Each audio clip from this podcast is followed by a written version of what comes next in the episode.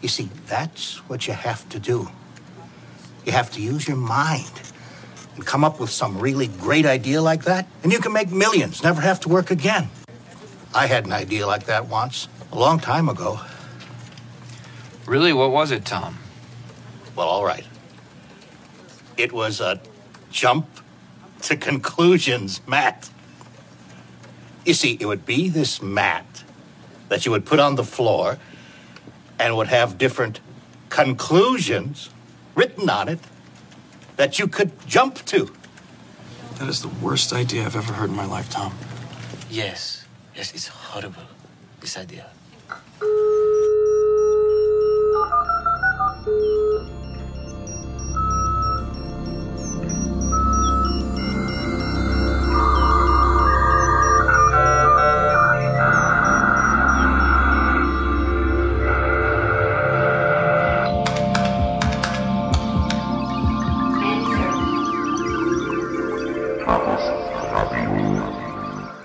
Hallo, hier ist Chaos Radio Express, Ausgabe Nummer 52. Und äh, ja, Chaos Radio Express äh, wird moderiert von mir, von Tim Pritlaff am Apparat. Und ich bin nicht äh, alleine, wie es die Regel ist bei Chaos Radio Express, sondern ich begrüße Nibbler an meiner Seite. Hallo Nibbler. Mahlzeit. Ähm, denn das Thema heute soll sein, Voice-over-IP-Systeme und äh, ja, mit einem Schwerpunkt auf, ähm, tja, mal gucken, wo der Schwerpunkt so liegt. Das wissen wir, glaube ich, selber noch nicht so ganz genau. Und du bist da, weil du dich mit so etwas äh, beschäftigst. Du gehörst zu den Leuten, die äh, einem eine halbe Stunde, bevor man mit so einem Podcast anfängt, kurz im Jabber irgendwas mitteilen dass sie gleich rumkommen, weil du sitzt ja schon in der Straßenbahn. Was hast du da für ein Gerät am Start? Das war ein Communicator. Ein Nokia Communicator. Und wie macht man da drauf dann Java? Na, ist ein SSH-Client drauf und naja, auf so Geräten, wo man SSH-Client hat, hat man so den ganzen Rest, den man braucht. E-Mail, IRC, WeChat ähm, und natürlich auch Java. Gut, der geneigte Hörer versteht schon, hier geht's ums Detail. So, deswegen habe ich dich auch eingeladen. Ähm, das Thema soll sein Voice over IP. Das, ist, das steht ja eigentlich schon lange auf der Liste. Ich, ähm, also auf meiner Liste, aber auch so auf der Liste der Medien. Ich kann mich erinnern, dass ich schon vor zehn Jahren von irgendwelchen leicht erhitzten Medienvertretern gefragt wurde, wann es denn nun endlich soweit sei, wann das Internet die Telefonie übernimmt, weil damals glaubte ja jeder, dass das Internet sowieso bald alles übernimmt. Wir wissen, es kam alles, alles etwas anders und nirgendwo hat es so lange gedauert wie beim Telefon, weil ich finde, ähm, eigentlich kann man noch nicht davon reden, dass das Internet die Telefonie übernommen hat. Oder hat sie schon? Mm, es kommt drauf an, also in Teilen schon. Das ist die Frage, mit welchen Leuten man sich da äh, austauscht. Um, kommt drauf an, wie man fragt, meinst du? Richtig. Naja, gut, wenn man so in seiner eigenen in seinem eigenen Horizontbereich bleibt, ist natürlich immer etwas schwierig. Aber wie verbreitet ist Voice over IP eigentlich wirklich. Ich glaube, alle haben immer gedacht, die Revolution findet so beim, beim User statt mhm. und die Wahrheit ist, es geht alles von hinten nach vorne. Im Prinzip schon, ja. Also in den Netzen verwenden die Carrier schon seit längerem, um Gespräche zu übergeben, Voice over IP, einfach weil es bequemer ist, weil es günstiger ist und weil man da viel flexibler sein kann. Also wenn man jetzt nicht unbedingt äh, eine verbindungsorientierte Leitungen von A nach B braucht, um jetzt ein Gespräch abzuwickeln, sondern das einfach über IP machen kann, was man eh schon zwischen den Netzen spricht. Man kann Geld sparen. Man kann Geld sparen, ja. Ist das die Hauptmotivation? Ähm, erstaunlicherweise schon, ja. Auch wenn dann die meisten äh, User, die ich so sehe, im Nachhinein dann sehen, das Telefon ist teurer und die Telefonanlage auch und Maintenance-Aufwand und so weiter ist alles viel höher. Also unterm Strich äh, ist es für den User wahrscheinlich dasselbe, aber das Telefoniererlebnis ist halt ein anderes. Und wie ist das Telefoniererlebnis dann? Schlechter? Persönlich gesehen angenehmer, ähm, aber es ist halt IP-basiert und wenn Internet weg, äh, das war ganz putzig. Ich war bei meiner Krankenkasse und sah so dieses äh, schicke Cisco IP-Telefon auf dem Tisch, fragte so, wie das Befinden sei mit dem Telefon ja, naja, es ist eigentlich alles so wie früher, nur wenn der Computer nicht geht, geht Telefon auch nicht. Ah. Und warum? Also ist, ist das, das, Telefon ist ja nicht an den Computer angeschlossen. Das nicht, aber beide leben vom selben IP und wenn das IP weg ist. Ach so, also wenn das Internet auch nicht geht. Äh, Richtig. Genau, das ist halt äh, die Idee, dass man ähm, das dedizierte Telefonnetz ersetzt durch das universelle Internet, weil man da so schön Daten übertragen kann und man auch auf die Idee gekommen ist, man könnte ja dann auch gleich Sprache übertragen. Aber da gibt's einige Probleme. Zum Beispiel auch das Problem, was ich hier äh, beim Aufzeichnen von Podcasts habe, in dem Moment, wo irgendwie alles digital wird und sich in Datenpakete äh, verpackt, dann kriegt man immer so eine ganz unangenehme Latenz rein. Dieses knallharte, ich höre dich sofort, wenn du irgendwas sagst, so dass man, wo man auch wirklich sehr interaktive Gespräche führen kann. Das leidet schon so ein bisschen in dem Moment, wo man telefoniert über das Internet. Das ist so meine das, Erfahrung. Das leidet deutlich, ja. Also es kommt darauf an, wo der Teilnehmer gerade sitzt, hinter was für eine Anbindung und auch was für Codex man verwendet. Ähm, das wird ja dadurch nicht von der Latenz her niedriger, dass man die Pakete nochmal einpackt, über IP verschickt und dann wieder auspackt und so weiter. Das ist im Gegensatz zu dem, was man so von ISDN gewöhnt ist, die klassische leitungsgebundene Telefonie. Äh, da steckt noch einiges mehr dazwischen, äh, wo sich dann die Sprachdaten aufhalten und auch die Codecs, die eben verwendet werden. Das ist nicht der ISDN-Codec, den man da äh, ausschließlich verwendet, sondern eben auch andere Codecs, wo man schon allein vom Codec her mal 25 Millisekunden zusätzlich einplanen muss fürs Encoden, fürs Decoden. Und dann kommt natürlich noch dazu, äh, dass so eine Internetverbindung grundsätzlich mal eine Latenz hat, die höher ist als Telefon. Wobei äh, ich das heute Nachmittag äh, bei einem Bekannten hatte. Wir haben mal so spaßenshalber über UMTS äh, eine Verbindung hier in Berlin-Mitte aufgebaut, wo das UMTS-Netz halbwegs stabil ist. Und das hat funktioniert. Also man hat eine spürbare Latenz gehabt, aber Womit, also womit hast du jetzt diese Verbindung? Also UMTS, Mobiltelefon, Datenkommunikation, das ist das, was du meinst. Du hast einen Internetzugang über äh, UMTS-Netz gemacht und dann hast du dann da einen OpenVPN-Tunnel durchgeworfen, weil natürlich die UMTS-Anbieter das gar nicht gerne sehen, wenn man da SIP drüber spricht und alles Mögliche dagegen tun, dass man das eben nicht tut. Und dann nach Hause getunnelt quasi das IP-Telefon ans Notebook angeschlossen, aus dem das saubere IP gefallen ist. Und das einzige Problem, was man da so hat, ist Jitter. Also Jitter spürt man stark. Jitter bedeutet, dass Pakete nicht ähm, in der gleichmäßigen Latenz äh, ankommen, also dass nicht die Pakete immer 70 Millisekunden von A nach B benötigen, sondern diese Zeitdifferenz mal 70 mal 80. sondern dass es mal etwas schneller geht und dann Genau. wieder etwas länger dauert, bis die Pakete ankommen. Äh, Richtig, genau. Und Mhm. das hört man deutlicher als Latenz. Also mit Latenz kann der, der Kopf scheinbar umgehen.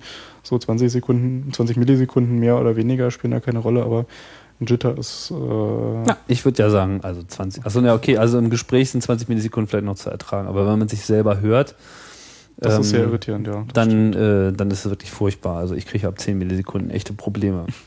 Ja, das ist schlimm. Ja, gut, aber damit sind wir eigentlich schon so mitten äh, im Thema. Also die ganze Einführung von ähm, Internet, Telefonie ist ähm, ja eine der langsamsten Revolutionen seit langem, was wahrscheinlich einfach auch daran liegt, dass das Telefonsystem so gut funktioniert.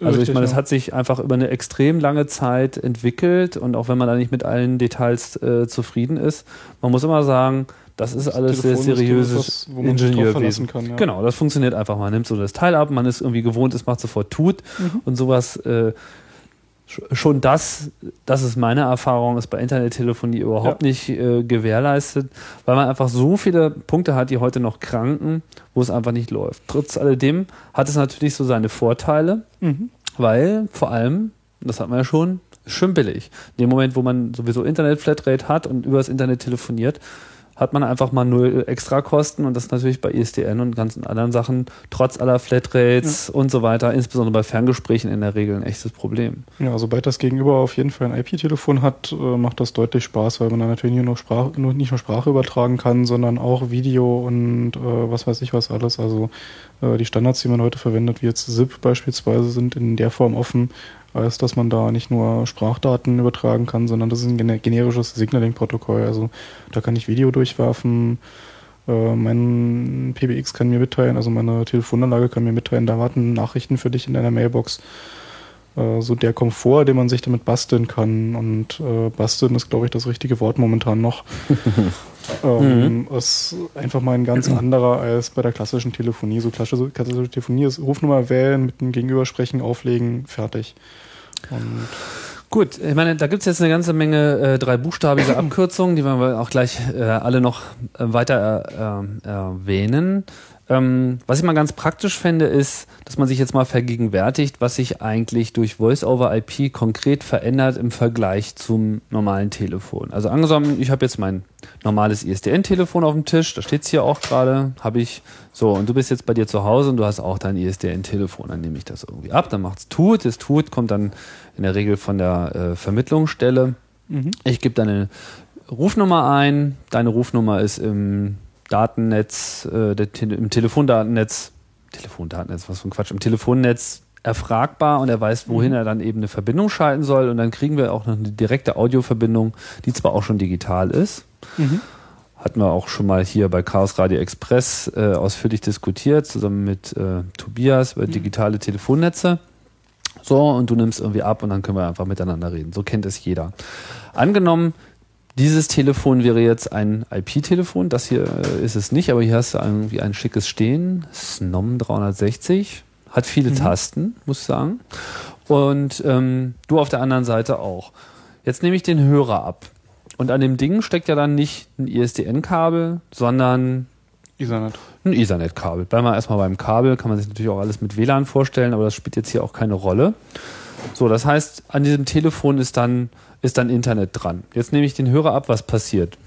Na, im Prinzip tutet das genauso, nur das Tuten kommt eben vom Telefon und nicht vom Netz, weil äh, ja, das halt da generiert wird. Weil es in dem Sinne gar kein Netz mehr gibt. Es gibt nur das Internet und das tutet nicht. genau. Zumindest nicht so ohne weiteres. Vielleicht tutet es auch, aber man weiß nicht wo. Okay, so, das heißt, ich nehme den Hörer ab und es tutet und ich habe schon mal das Gefühl, alles wäre so wie früher, aber ist schon mal nicht, weil es ist einfach das Telefon selber, Mhm. was sagt, ja, ich tue jetzt mal so, als Mal den gäbe User es. beruhigen. Genau, erstmal beruhigen. So. Nothing special. Ja, Gut, so, jetzt wähle ich, jetzt wähle ich deine Telefonnummer. Dann können ganz viele bunte 1, Dinge 2, 3, 4, passieren. 5, 6, 7, 8, 9. Was macht das Telefon? Na, das Telefon hat dann mehrere Möglichkeiten. Entweder es sucht sich, ähm, das bieten diese Snums sogar lustigerweise, wenn man keinen Account einrichtet, einem an, use enum, äh, über enum. Das ist ein Protokoll, was auf DNS aufsetzt, was quasi ähm, Telefonnummern auf ähm, IPs umwandelt. Also eine Enum. Telefonnummer. Wofür, wofür steht das? Ähm, enum steht für ähm, Telefon Number Mapping. Was sich Telefon zu Number Mapping. dumm anhört, hat man das halt enum genannt. Okay, also man will eine Zuordnung haben von einer Telefonnummer auf was? Im Prinzip auf eine IP, weil sonst. Eine IP, also eine Internetprotokolladresse, eine IP-Adresse, damit ich im Internet einen anderen Ort anrufen, Genau, also beispielsweise das Telefon kann. auf der anderen Seite. Das Telefon diese auf der anderen Seite. Möchte. Okay, so und was und Enum basiert auf DNS. Mhm. Also auf dem Domain Name System, sprich so wie ich äh, wenn ich irgendwie äh, chaosradio.ccc.de in meinen Webbrowser eingebe und er diesen Namen umwandelt in eine IP-Adresse, so kann ich jetzt auch eine Telefonnummer umwandeln. Genau, wie bei äh, Domains hat man auch bei Telefonnummern ja eine hierarchische Struktur. Du hast irgendwie vorne das www, was irgendwie so das untergeordnetste ist. Äh, dann kommt CCC, also diese Entität, und .de ähm, ist quasi der, der Top-Level, also sprich Deutschland, sprich es geht von links nach rechts raufwärts in der Hierarchie. Bei Telefonnummern, das ist andersrum, da geht es von Nee, das ist genauso, von links nach rechts, also plus 49. Nee, ist Nee, andersrum. andersrum. Ist andersrum. Ist andersrum. Von links nach rechts äh, Also im Prinzip muss man eine, eine, eine, eine Webadresse muss man von rechts nach links lesen, eine Telefonnummer liest man von links nach rechts und von links nach rechts wird's immer spezifischer, während äh, Genau. eine Webadresse von rechts nach links immer hast spezifischer irgendwie deine wird. Landesvorwahl, unter der Landesvorwahl die Ortsvorwahl, dann deine Rufnummer und unter der Rufnummer nochmal irgendwie so deinen Durchwahlblock, äh, was eben das www oder chaosradio. Äh, entsprechend bei einer Domain Genau, also eigentlich hätte ich jetzt hier in Berlin, habe ich so Telefonnummer.30.49. Das wäre so das Äquivalent. Genau, also das die in- halt an jeder Ziffer auf und beispielsweise 030-2270 wäre dann äh, andersrum gelesen, weil DNS ja andersrum äh, läuft die 7.2.2.0.3 Jetzt nicht verzetteln. Ja, Punkt 9.4 Das heißt, jede einzelne Stelle wird quasi Genau. so gesehen, als wäre immer noch ein Punkt dazwischen. Mhm. Es geht von oben nach unten. Und ähm, wo kriege ich überhaupt so eine Rufnummer her? Also ich meine, was führt dazu, dass ich über das Internet, über DNS so eine Rufnummer, eine IP-Adresse auflösen kann? An dieser äh, Domain hängt hinten das Punkt e164.apa dran. Die Domain e164.apa wird von der RIPE verwaltet, die auch die IP-Adressen in Europa und Umland äh, verwaltet und die ganzen anderen Numbering-Ressourcen wie AS-Nummern. Äh, und die geben das weiter an die jeweiligen äh, Registries, die im Land zuständig sind. Das ist für Deutschland die DENIC, wo auch die .de-Domains herkommen. Mhm. Und man kann im Prinzip zu jedem DENIC-Mitglied gehen und sagen, registriere mir bitte bei der DENIC äh, diese Telefonnummer. Die haben natürlich dann die Verantwortung zu überprüfen, ob die Telefonnummer auch dem Teilnehmer gehört. Und wenn das äh, korrekt ist, dann kriegt man diese Telefonnummer im Enum-Format delegiert. Was heißt, die muss mir schon gehören vorher?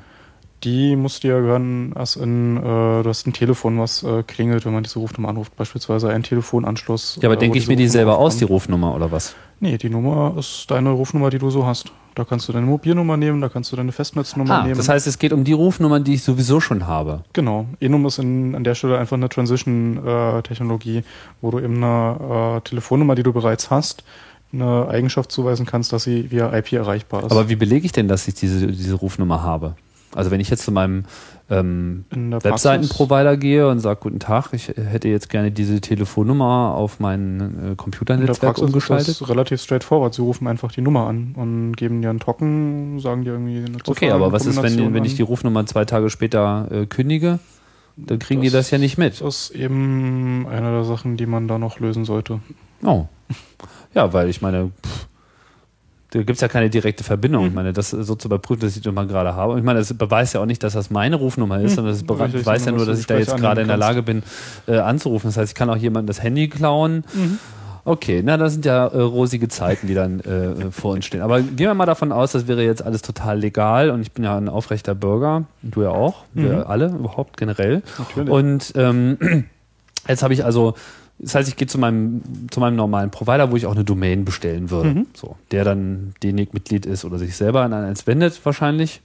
Und der kann dann zu DENIC sagen, sagen, okay, ich habe verifiziert, dass diese Rufnummer dem Kunden XY gehört und der darf die jetzt verwenden. Und was macht dann die DENIC? Die DENIC freut sich drüber, delegiert diese Domain an den äh, Nameserver von deinem Provider oder an deinen Nameserver und da hinterlegst du dann die Einträge, die mit der Telefonnummer assoziiert werden sollen. Das heißt, so wie man eine Webseite registriert, äh, Genau. registriert man auch eigentlich seine Telefonnummer. Und das führt dann dazu, dass dann irgendwo eine IP-Adresse steht, die eben das anrufende Telefon herausbekommt in dem Moment, wo man diese Telefonnummer Mhm. eingibt. Genau, du kannst da mehrere Service-Types hinterlegen. Du kannst nämlich sagen, äh, hinter der Telefonnummer steckt eine andere Telefonnummer im klassischen Festnetz oder da steckt eine SIP-Adresse dahinter, beispielsweise 2342 at Also es muss nicht zwangsläufig in eine IP-Adresse sich umwandeln Nee. lassen. Das kann alles Mögliche sein. Du kannst im Prinzip, ich glaube, sogar Jobber-IDs hinterlegen. Also das Hm. ist relativ offen, was man da an Mhm. Das heißt, wenn das eigene ähm, Internettelefon, IP-Telefon klug genug ist, könnte es dann in Abhängigkeit von der Rufnummer selber bestimmen, wie es irgendwo anruft. Genau. Okay. Das sind viele Möglichkeiten. Mhm. Das wird doch bestimmt wieder nicht funktionieren. Das ist im Prinzip auch so wie bei, wie bei Mail. Also du kannst auch Prioritäten definieren. Äh, das mit einer höheren Priorität ist auf deinem Schreibtisch klingelt. Äh, und das ist natürlich auch die Möglichkeit, wenn dein Anbieter dir das anbietet, dass du das dynamisch updatest. Sprich, wenn du zu Hause aus dem Haus gehst, dann drückst du auf die Do Not Disturb-Taste an deinem Telefon und der Eintrag fährt aus dem DNS und dafür ist dein Mobiltelefon drin. Mit der Nummer von deinem Mobiltelefon, weil das halt gerade kein äh, Voice-over-IP spricht.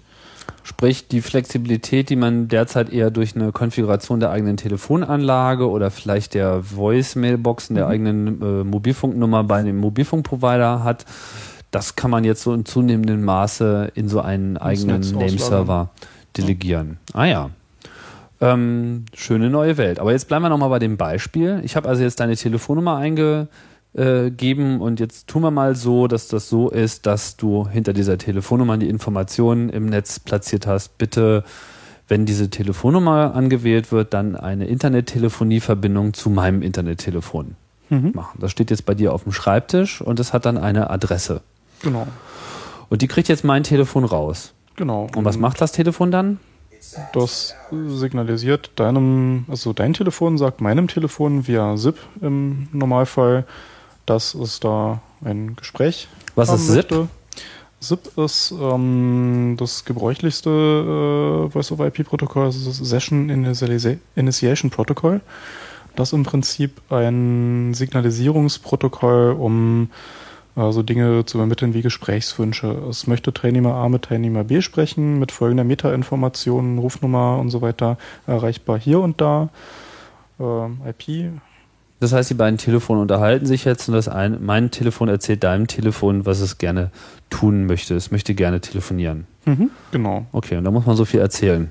Ja, man möchte sich halt erzählen, was für, was für Codex man spricht, ähm, was für äh, Metainformationen an dem Gespräch noch mit dranhängen, sowie Rufnummer, ähm, gerufene äh, Rufnummer und so weiter. Kann man ja auch gleich Viren mitschicken. Vorstellbar, oder? Ja, kommt auf die Implementation auf der Gegenseite an. Also Ja. Ich kann mir durchaus vorstellen, dass da noch äh, Aber im spannende Prinzip- Dinge auf uns warten. Was man an der Stelle mal erwähnen sollte, wir reden jetzt hier über Computer. Ja? Mhm. Also das, die heißen dann zwar Telefon und haben einen Hörer, aber äh, eigentlich drin? sind ja. das kleine Laptops und die wir haben natürlich dann genau das gleiche Problem wie alle Ja. anderen Computer, die im Internet sind. Sie sind direkt erreichbar und müssen sich Mhm. mit legitimen und dann wahrscheinlich auch einer ganzen Menge illegitimen Geschichten. Richtig. Also das Gnome, was hier auf dem Tisch steht, da läuft nichts anderes drauf als ein Linux. Ah ja. Das Serienmäßig oder hast du das da selber reingelaufen? Serienmäßig. Okay. Mhm. Na gut, das ist schon mal eine Hilfe. Vielleicht, wer weiß. okay, Codex äh, müssen ausgehandelt werden, um ein Telefonat zu machen. Warum? Warum gibt es da nicht nur einen? Ähm, na, weil Codecs unterschiedliche Eigenschaften haben und äh, das ist auch gut so, weil man hat nicht immer äh, Idealbedingungen. Also, Also wir sollten vielleicht nochmal kurz erwähnen, Codec beschreibt das, was jetzt sozusagen das Audio in Daten verwandelt. Das heißt, wenn wir jetzt miteinander reden wollen, müssen beide Seiten ja in irgendeiner Form da eine selbe Vorstellung davon haben, wie das mit Audio den in Daten, Daten... die ich dir rüberschicke, muss dein Telefon irgendwas anfangen, um Genau. Audio rauszumachen. Und was nimmt man da? Ähm, das kommt drauf an, was man hat. Also ähm, die Frage ist, äh, wie viel Bandbreite steht zur Verfügung, was für eine Latenz wünscht der User ähm, Hm, und äh, was für eine Gesprächsqualität. Da äh, gibt es ganz klassisch G711, das ist das, was man im ISDN verwendet, ALOR, ULOR mit den 64 Kilobit. Also Ähm, das normale, das was man normale schon immer benutzt hat Standard, irgendwie. Was im ISDN so gesprochen wird, genau. Mhm. Ähm, da hat man dann inklusive Overhead aus den 64 Kilobit werden dann da sowas um die 80 Kilobit. Ähm, wenn man das zur Verfügung hat, kann man sich freuen, kann man darüber schön telefonieren. Latenz ist niedrig. Äh, der ähm, Opinion Score, also die äh, Einheit, in der man die äh, Güte der Gesprächsqualität misst. was ist das für eine Einheit? Wie heißt das? Ähm, das ist der Mean Opinion Score. Mean Opinion Score, genau. Der durchschnittliche äh, Meinungswert. genau. Da Was für eine Meinung Leute- ist da gefragt?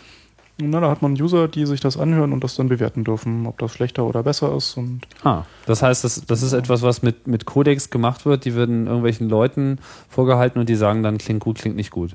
genau. Ah, also so eine rein subjektive Beurteilung, aber dann nimmt man ganz viele Leute. Genau. Und hat dann da. Wer macht das irgendwie? Also, machen das dann Ich habe das in dem Kontext schon mal gehört bei Lucent, ähm, die an Hardware vor allem oder an Implementationen von Codecs gearbeitet haben, dass die da eben Leute sitzen haben, die nichts anderes machen den ganzen Tag als telefonieren und Kreuzchen auf Papier. Aber es gibt doch gar nicht so viele äh, Codecs. Müsste man da nicht irgendwann fertig sein mit? Ich habe hier Mücken. Ja, also nur die Frage auch der Implementation. Also Ja. ein Codec äh, kann man schön implementieren, kann Ah, man äh, ein bisschen Das heißt, man bemüht sich, ähm, Verbesserungen zu machen und diesen Trade-off zwischen viel Daten werden benötigt und viel Qualität wird benötigt und man möchte aber eigentlich nicht so viel Daten schicken, Mhm. weil muss ja schnell gehen und Daten, Ja. die ja und so weiter. Verstehe. gibt auch gelegentlich neue Codecs. Also ähm, gerade bei GSM hat sich das jetzt ja weiterentwickelt. Da gibt es den AMR. Äh, das ist ein adaptiver Codec, der eben äh, gerade im Anbetracht von UMTS-Netzen einem den Vorteil bringt, dass man nicht eine fixe Bandbreite reservieren muss, sondern eben gerade die Bandbreite nehmen kann, die man so hat. Und äh, da dann seine Sprache rüberwerfen kann. Wenn man weniger Bandbreite hat, dann nimmt man eben weniger Bandbreite, ohne dass es der User jetzt so direkt merkt. Adaptive Multi-Rate Codec Mhm. heißt ja dann auch gleich passend. Und das, ist, das wird bei UMTS eingesetzt? Ja, richtig. Also in UMTS-Telefonen sozusagen. Mhm. Standardmäßig, generell. Standardmäßig, generell. Ah, okay. Das heißt, UMTS stellt da, ja, ist das dann eine Verbesserung, eine qualitative, oder ist es nur, dass es weniger Im Daten benutzt Prinzip werden? eine qualitative Verbesserung, weil du äh, einen höheren, äh, eine höhere Anzahl von Usern äh, zufriedenstellen kannst. Wenn du jetzt einen Gesprächswunsch hast im klassischen GSM, hast du halt deine Timeslots und wenn die aufgebraucht sind, sind die aufgebraucht. So, wenn ein User kommt, einen Gesprächswunsch hat, der nicht befriedigt werden kann, dann Okay, also eine. Verbesserung für die Dienstgüte des Netzes, weil unter Genau. Umständen mehr Leute telefonieren können, aber es klingt jetzt nicht unbedingt deutlich besser. Ähm, es klingt nicht deutlich besser, nee. Also, Okay. Das ist das, woran man so gewöhnt ist. Ja. Klingt nach Telefon. klingt nach Telefon. Ist auch ein bisschen verwirrend, wenn es nicht nach Telefon klingt. Nicht? Dann hat man mal Ja, so. wäre. Ich weiß noch, als ISDN eingeführt wurde, das war echt ein Schock, Mhm. weil auf einmal klang das alles irgendwie so nah. Also man war zum Beispiel gewohnt, dass wenn man Weiter nach- weg telefoniert. dass genau, dass es dann einfach schlechter anhört. klingt, so.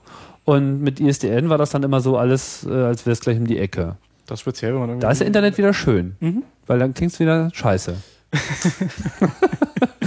man, man hört sozusagen jeden Satelliten, der irgendwie noch dazwischen liegt. Ja, Satellit ist ganz kritisch, weil da hat man ja gleich die 600 Millisekunden Latenz drin und das macht, glaube ich, keinen Spaß.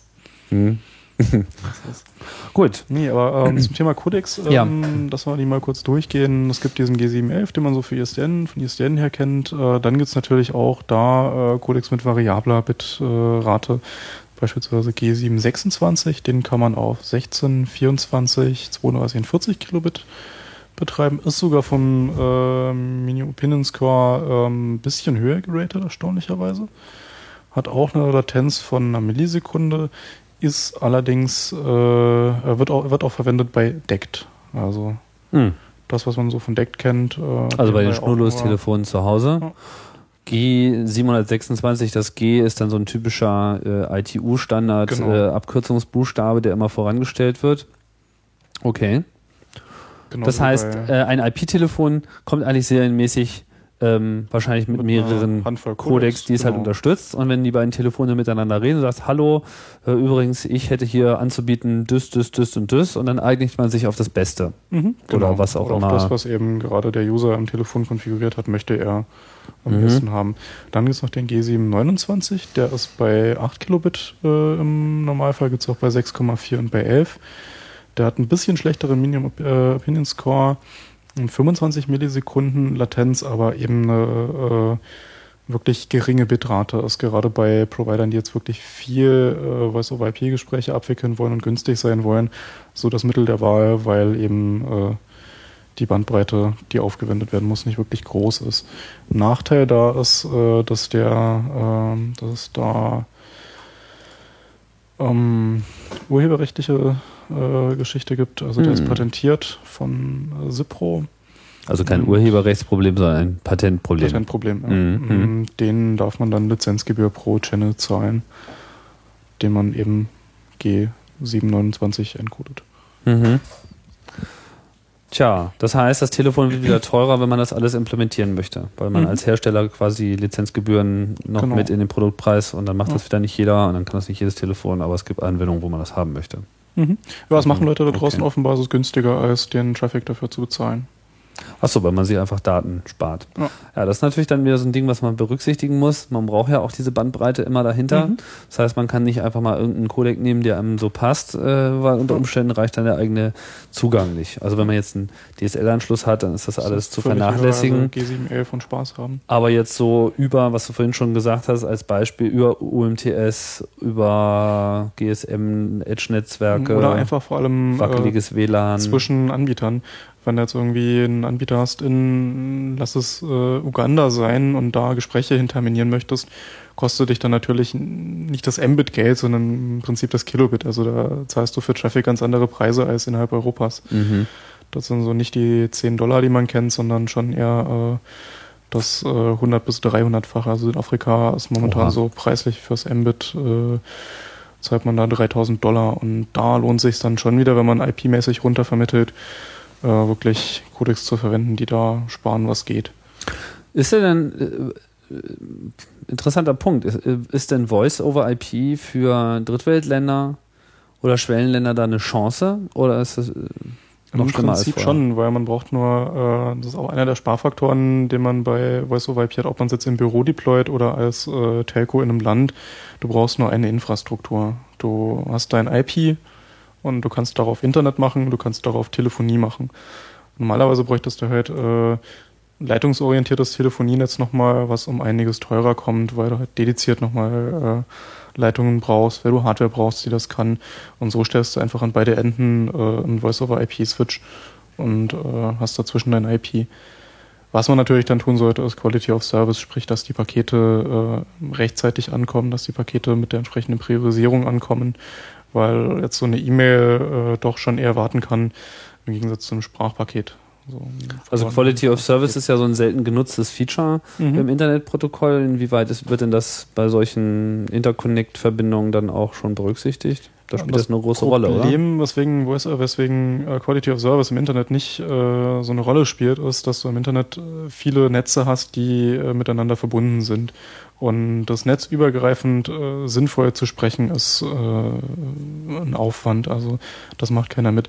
Aber in einem eigenen Netz, was du zu 100% unter deiner administrativen äh, ja, Kontrolle hast. Kontrolle hast, kannst du problemlos natürlich ähm, das implementieren, wo du möchtest, weil du ganz genau weißt, äh, ich habe hier Quality of Service, hier Quality of Service, hier Quality of Service und leite mein Paket da durch. Mhm. Ähm, Im Internet macht man es nicht, weil man eben sich nicht sicher sein kann, dass das äh, das andere Ende macht. Das ist so eine Henne-Ei-Situation. Im eigenen Netz ist es unerlässlich, also es ist einfach einfach. Außerdem wollen wir ja. Netzneutralität haben. Das auch dazu, ja. Das kann man ja im eigenen Netz dann äh, entsprechend äh, lassen. Das heißt, ja, es gibt, es gibt einen Trend ohnehin zur Vereinheitlichung äh, aller Datendienste über Internet und da ist natürlich jetzt Telefonie eigentlich der letzte große Schritt, weil ich meine, alles andere, so wie Fax und so, das ist Mhm. äh, ohnehin schon weitgehend aufgesogen worden, Telex schon lange durch äh, E-Mail und so weiter.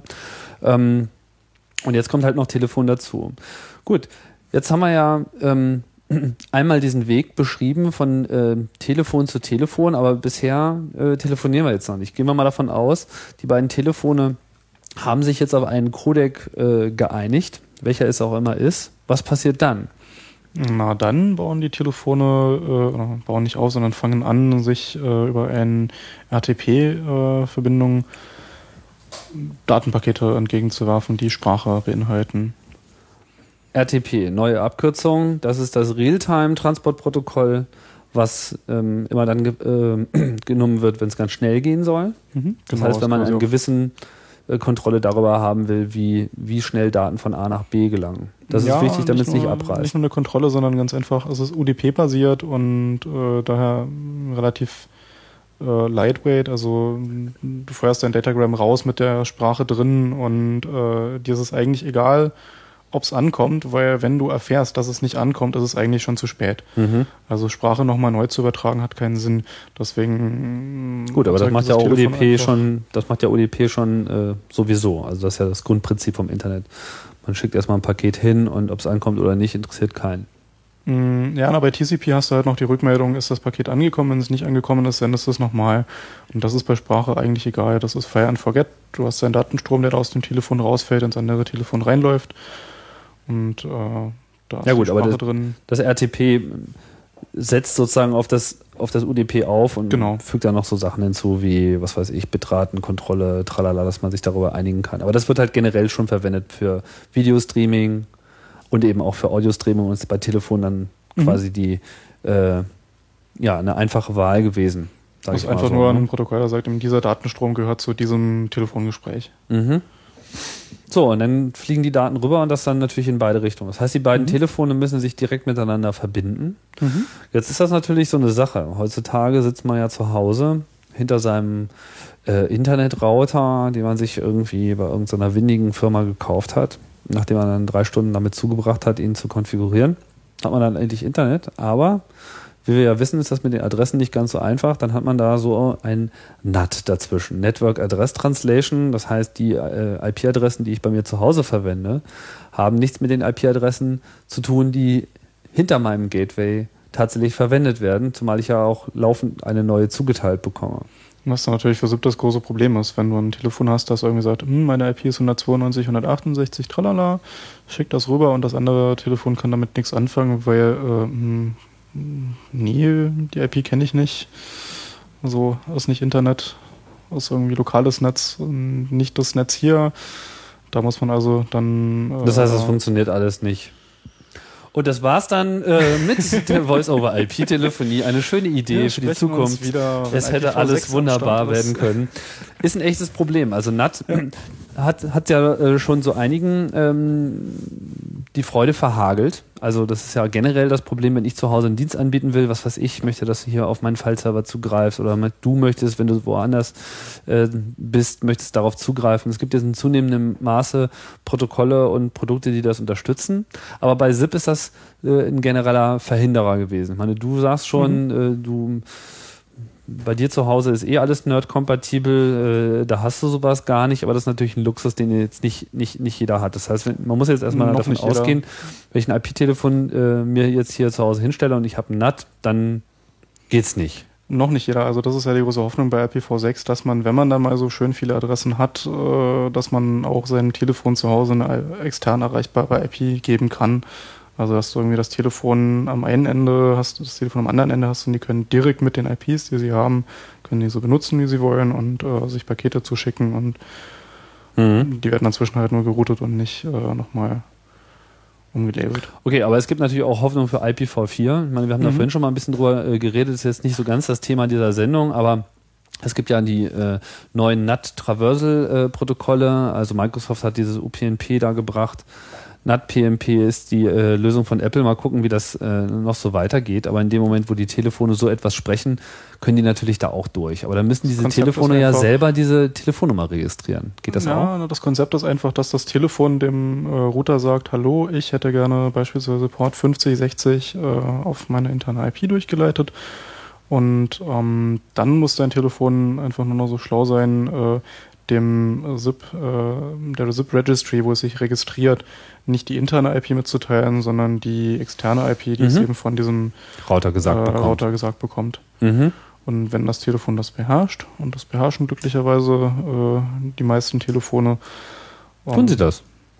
Na, es gibt da mehrere Ansätze. Es gibt zum einen den jetzt schon besprochen und dann gibt es äh, Stun, das ist auch so ein äh, Protokoll, was einem da weiterhilft, was einem seine eigene IP verrät, was einem äh, beim Aufbauen von äh, Verbindungen durch den Router durch äh, behilflich ist, auch wenn der Router diese äh, NAT-Traversal-Technologien nicht explizit beherrscht. Aber das geht ja nicht äh, mit allen NATs, dieses Das Stun. geht nicht mit allen NATs, ja. Also mit so einem Linux geht das nicht. Wenn man da irgendwie ein symmetrisches NAT hat, dann funktioniert das nicht. Ja, es gibt verschiedene NAT-Varianten und äh, es geht halt nicht mit allen, ja. Genau. Und wenn das irgendwie Linux-basiert ist, geht es nicht, weil das ist immer symmetrisches NAT, wenn ich mich nicht täusche. Das weiß ich nicht. Ich setze NAT nicht ein. Aha. Na gut, wie auch immer. Also das ist auf jeden Fall das ist nicht so ganz einfach. Ich denke, über kurz Aha, oder lang dabei, braucht man einfach ein Telefon, was wirklich mit dem Router kommuniziert und sagt, hallo Router, ich bin's, ich bin jetzt das Telefon, ich bin an, ich brauche jetzt einen Port, ich brauche jetzt deine aktuell gültige IP-Adresse und bitte, bitte, bitte, wenn sich die ändert, und auch das passiert ja, teil mir das mit. Und dann ähm, kann er dann eben... Timeouts. Also so Aber dann muss das Telefon ja selber für diesen DNS-Eintrag sorgen. Also muss es ja selber dafür sorgen, dass das äh, aktuell ist. Machen das die Telefone auch? Mm, In der Regel nicht, sondern das muss dann wirklich der äh, Service machen, den man nutzt. Also, wo man Aber es weiß ja nur das. Telefon, welche IP-Adresse es gerade Nee, hat. das weiß auch der ähm, die SIP Registry, weil wenn man nicht eben wie jetzt besprochen nur über Eno miteinander telefoniert, sondern über eine SIP Registry, was äh, in einer Zeit, wo noch nicht jeder einen Enum Entry hat, ähm, sehr sinnvoll ist. Aha, okay. Neues Kapitel müssen wir jetzt eröffnen, weil bisher sind wir jetzt ganz naiv davon ausgegangen, dass wir einfach nur zwei Telefone haben, die miteinander reden. Aber die Realität äh, ist etwas komplizierter. Es gibt verschiedene Dienste. Ähm, SIP Provider, sage ich mal so, ist, glaube ich, eine ganz gute Klammer, die man da aufmachen kann, oder? So kann man sie nennen. Wie sie alle heißen, äh, fallen uns mehr als fünf ein, dann können wir anfangen, irgendwelche zu nennen.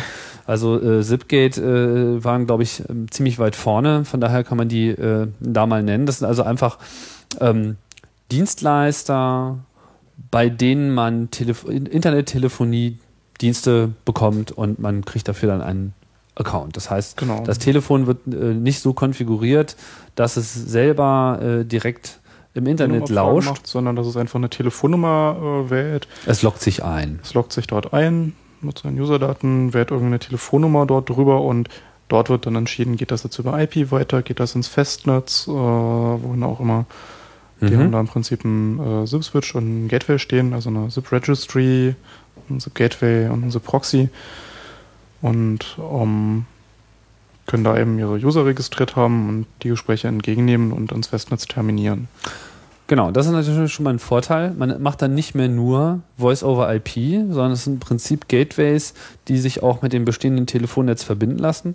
Das heißt, ich bekomme eine Telefonnummer zugeteilt von diesem Provider in dem Moment, wo ich mir dann Account klicke und bin dann anrufbar. Das heißt, diese Telefonnummer gibt es dann auch in dem normalen Telefonnetz. Mhm. Sprich, die haben dann irgend so ein Nummernpaket bei der Telekom oder ich weiß gar nicht, wo muss man sich das beantragen heutzutage? Ja, das wahrscheinlich kriegt bei der man von der Regulierungsbehörde bzw. von der Bundesnetzagentur. Genau.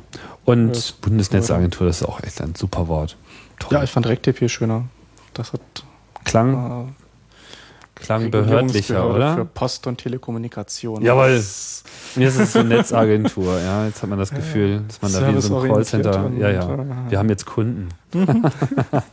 okay, also die Bundesnetzagentur vergibt Telefonnummernblöcke. Diese SIP-Provider kaufen sich welche und stellen dann diese Nummern en masse äh, interessierten Kunden zur Verfügung, kostenlos oder auch nicht. Also häufig gibt es da so Schnupperangebote mit, lass dich doch schon mal anrufen, dann kannst du dein Telefon zu Hause hinstellen, bist anrufbar über eine Nummer.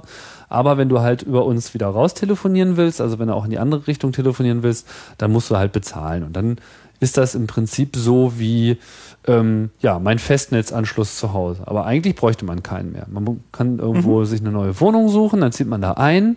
Stellt sein Telefon auf den Tisch, gibt ihm Internet und ist wieder erreichbar. Na, man braucht erstmal Internet. Aber man kann sozusagen Internet sich kaufen ohne Telefon. Genau. Gibt es zwar heute schon im Doppelpark, weil das natürlich auch eine gute Möglichkeit, Geld zu verdienen, aber im Prinzip bräuchte man nur Internet, stelle ich das Telefon dahin und dann habe ich halt meinen Provider, den ich auch vorher schon hatte und alles ist sofort, wie es vorher war. Und wie umgeht man da das äh, NAT? Ist das dann irgendwie anders? Also ich meine, Also im das- Prinzip das dasselbe. Problem ist auch immer noch Das dasselbe. Problem ist dasselbe und da hat man halt den äh, Stone-Server oder äh, was auch immer bei seinem Provider stehen.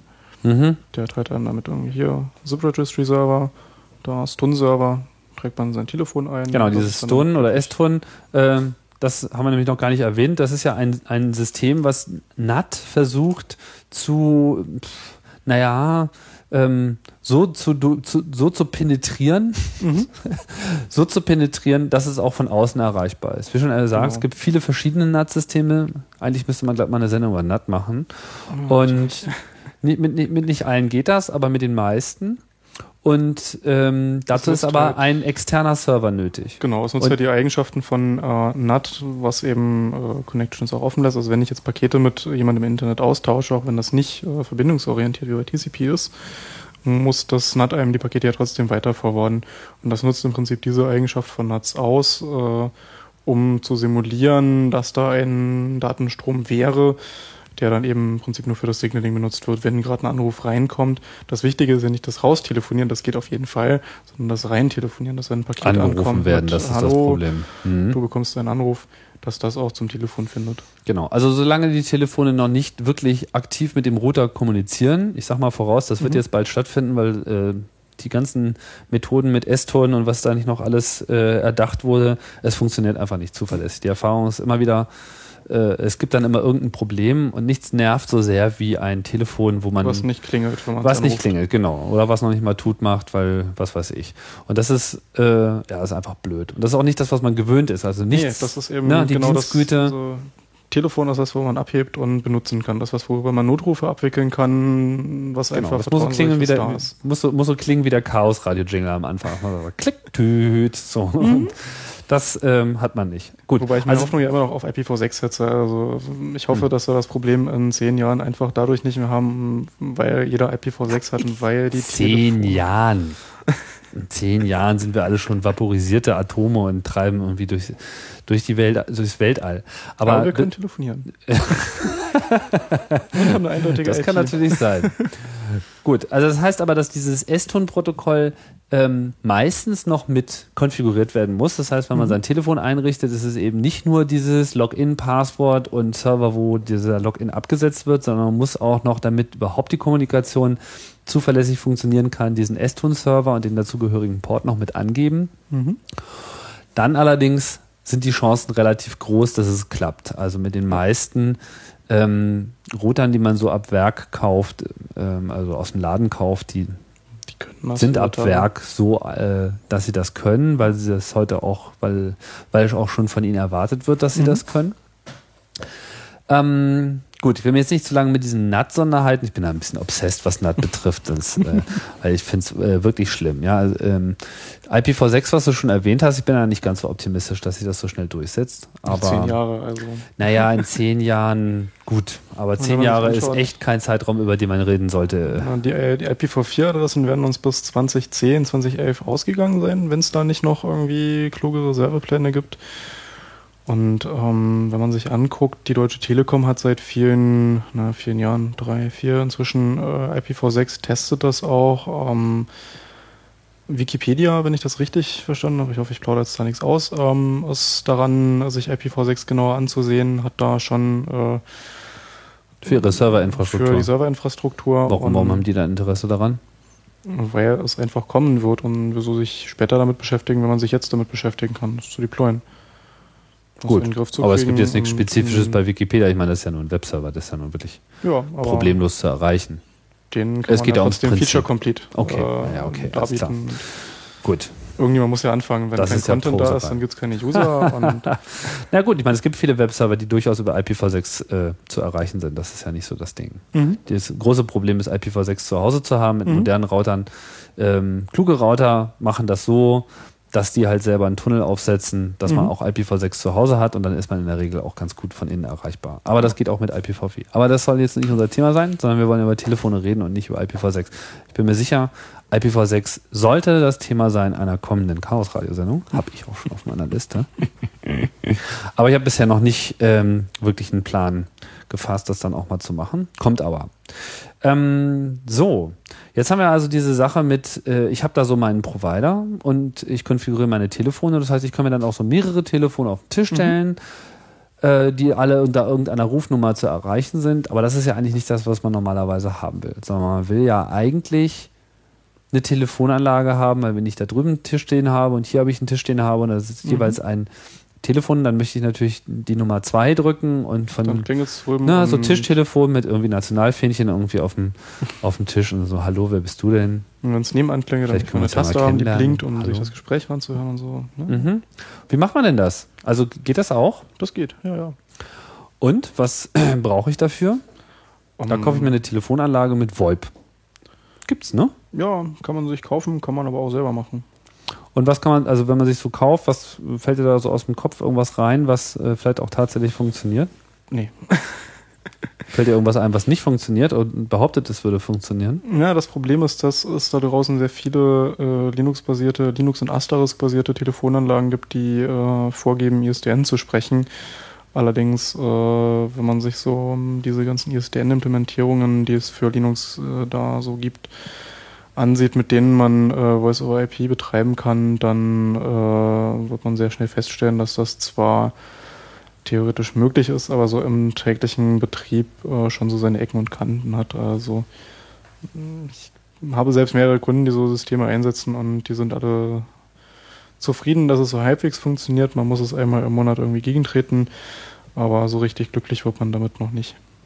Das heißt auch, wenn man jetzt hier, was weiß ich, gibt ja so Fritzbox und so einen Kram, die auch schon mit äh, VoIP-Funktionalität äh, aufweisen. Das geht noch halbwegs, weil sie da eigene Hardware äh, designt haben und auch speziell ähm, die Implementation dafür. Also das, äh, das ist relativ solide. Aber was, jetzt ich meine, was, so- was, was, was machen denn diese Teile? Also äh, nehmen die VoIP, äh, damit ich sozusagen über Ethernet mein Telefon anschließen kann, so wie ich auch alle Sowohl anderen. als auch. an- Sowohl also es- auch. Also m, du kannst über so eine äh, Fritzbox, äh, so genannt, äh, sowohl ISDN ähm, in beide Richtungen haben. Also du kannst einen ISDN-Anschluss anschließen und auf der anderen Seite ein ISDN-Telefon haben und dazwischen äh, sagt die Box eben, für bestimmte Rufnummern wähle ich über VoIP raus. Das Mhm. Ding wählt sich ins Internet ein und hat dann irgendwie äh, seinen VoIP-Account und wickelt über den dann bestimmte Gespräche ab.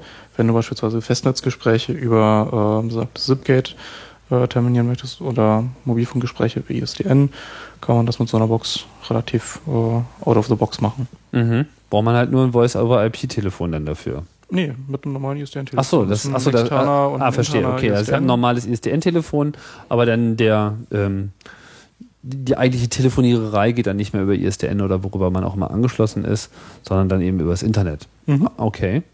Äh, und äh, als Telefonanlagenersatz, also kann ich dann auch ein Voice-over-IP-Telefon nehmen und das dann irgendwie anschließen oder ist das was anderes? Mm, Das tut sicherlich auch. Also das äh, gerne- Weißt du nicht, ne?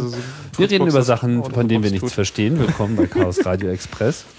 Aber wir wollten ja eigentlich ähm, darüber reden, wie es funktioniert und vor allem, wie man das ähm, selber machen kann. Da sind natürlich Mhm. jetzt solche vorgefertigten Produkte ähm, gar nicht unser Thema. Wir wissen jetzt Ja, auch nicht wirklich, wie langweilig. gut oder zufällig das funktioniert und wie langweilig das ist, genau. Das ist, da kriegt man so eine Box, wo irgendwie jemand was zusammengebastelt hat nach seiner Vorgabe. Hm, der Kunde braucht wahrscheinlich das. Mhm. Und gerade bei Voice over IP ist eben der Vorteil, dass man da so viele verschiedene bunte Dinge hat, die man aneinander kleben kann.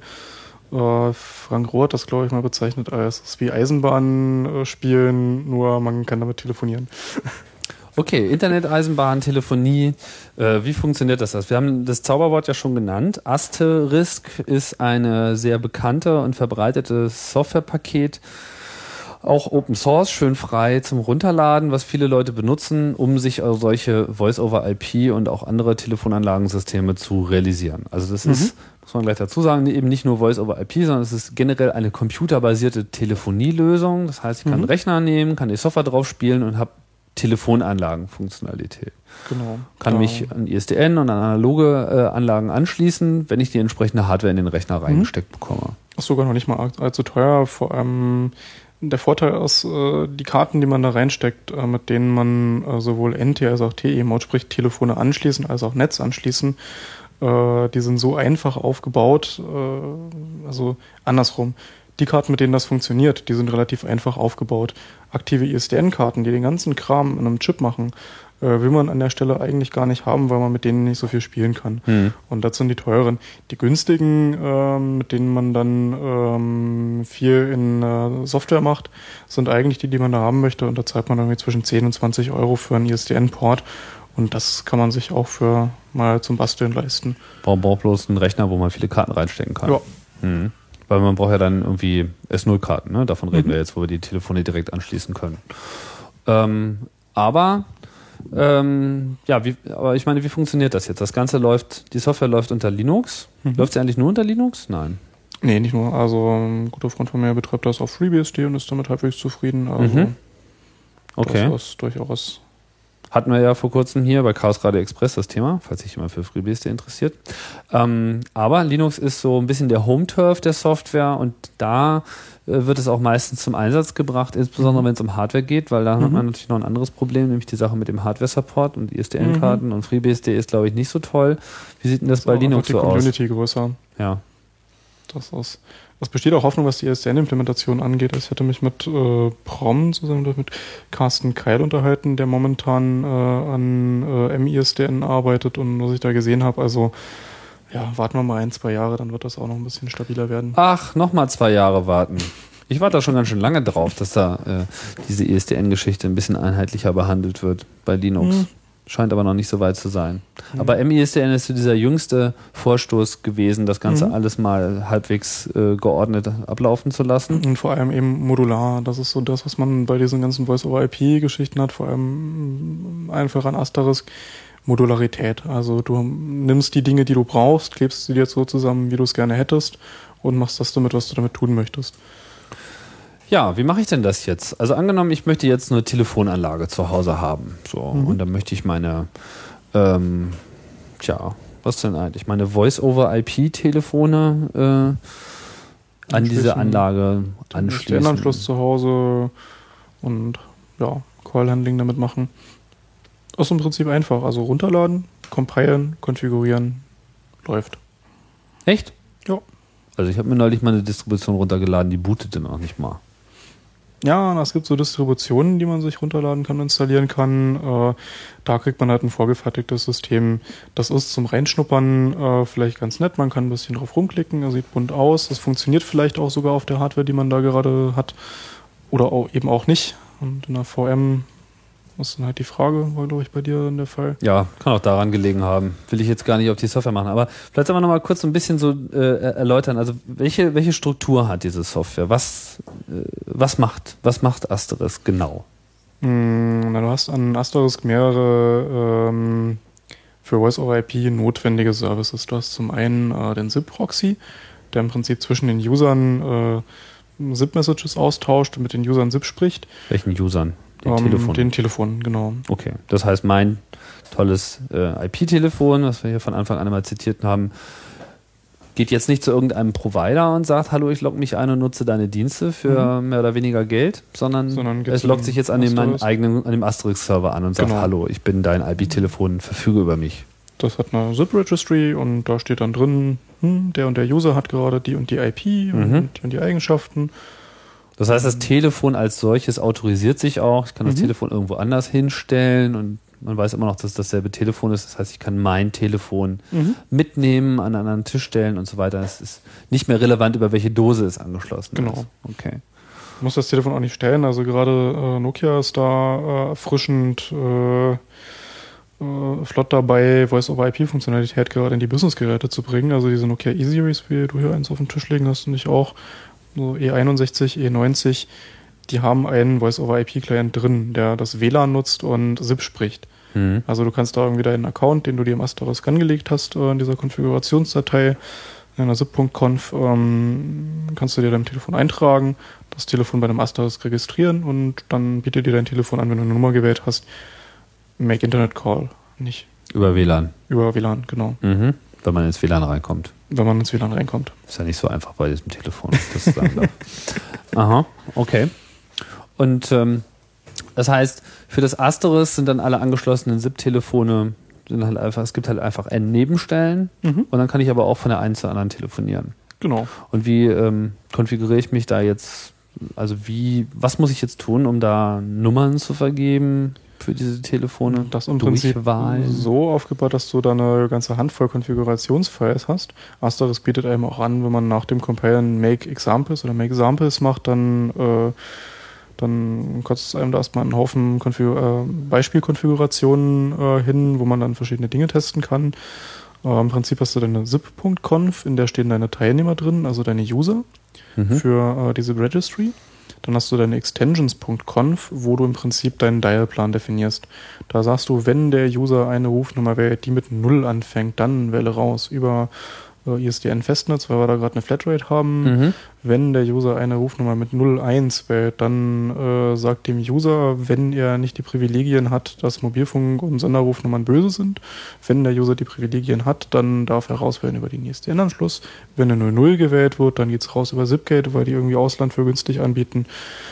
Ähm, man kann sich eigentlich im Prinzip seinen Dialplan so persönlich zuschneidern, wie man möchte. Mhm. Kann selber Nummern vergeben. Das heißt, das sind auch im Wesentlichen diese beiden Dateien, mit denen man zu kämpfen hat. ja, Wie also kompliziert sind die so in einem Das ist gar nicht typischen. Konfigurationsdatei, äh, Wald, den man so bekämpfen muss? Das ist ähm, erfrischend äh, übersichtlich. Dafür sind auch die Samples da. In den Samples sieht man relativ schnell, ähm, wie äh, die Struktur ist. Du hast hier halt irgendwie diesen, äh, diesen Header eckige Klammer auf, Username eckige Klammer zu und drunter eben Eigenschaften Caller ID gleich 1, 2, 3, Username gleich 4, 5, 6. Type gleich Friend, Kontext, äh, eben besagter Kontext, in dem er dann in diesem Dialplan wieder auftaucht. Ähm, da gibt es auch ein Wiki dazu. Hm. Braucht man wahrscheinlich auch, weil Konfigurationsdateien sind natürlich jetzt nicht jedermanns Sache. Mhm. Gibt es das auch in bunt? So mit Klicken und so? Das gibt es natürlich auch in Bund, das sind dann besagte fertige Distributionen, äh, wie jetzt Trixbox zum Beispiel, äh, ehemals Asterisk at Home, die man sich einfach auf einer Maschine installiert, die ein Webinterface haben, wo man schön klicken kann. Ähm, hat man natürlich auch bei diesen kommerziellen äh, Asterisk-Boxen, die man sich kaufen kann, äh, ein Webinterface dabei, wo man seine User anlegen kann, wo man irgendwie sagen kann, hm, Anrufgruppe, wenn die Nummer gewählt wird, dann klingeln die Telefone der Reihe nach und so weiter. Mhm. Es hat auch so Applikationen dann in diesem Asterisk drin wie Voicemail, ähm, auf das du verweisen kannst. Ähm, du kannst Konferenzen bauen, Konferenzräume. Ähm, du hast Warteschleifen. Ähm, du kannst auch so ähm, klassische IVRs machen, also interaktive äh, Sprachsysteme. Drücken Sie die 1, wenn Sie sprechen wollen. Mit drücken Sie die 2, wenn Sie weiter warten wollen. Drücken Sie die 3. So. Wenn sie schon kurz davor sind, äh, dass Genau. ihnen die Nerven durchgehen und äh, drücken sie press any key to 100 continue. Mal die 5, wenn sie es alles nicht mehr ertragen können. Ja, okay, also man kann sich sozusagen den, den Annoyance-Faktor dann auch noch selber mit Genau. einbauen. So nach dem Motto, please press any key to continue, please press any other key to wait another five minutes.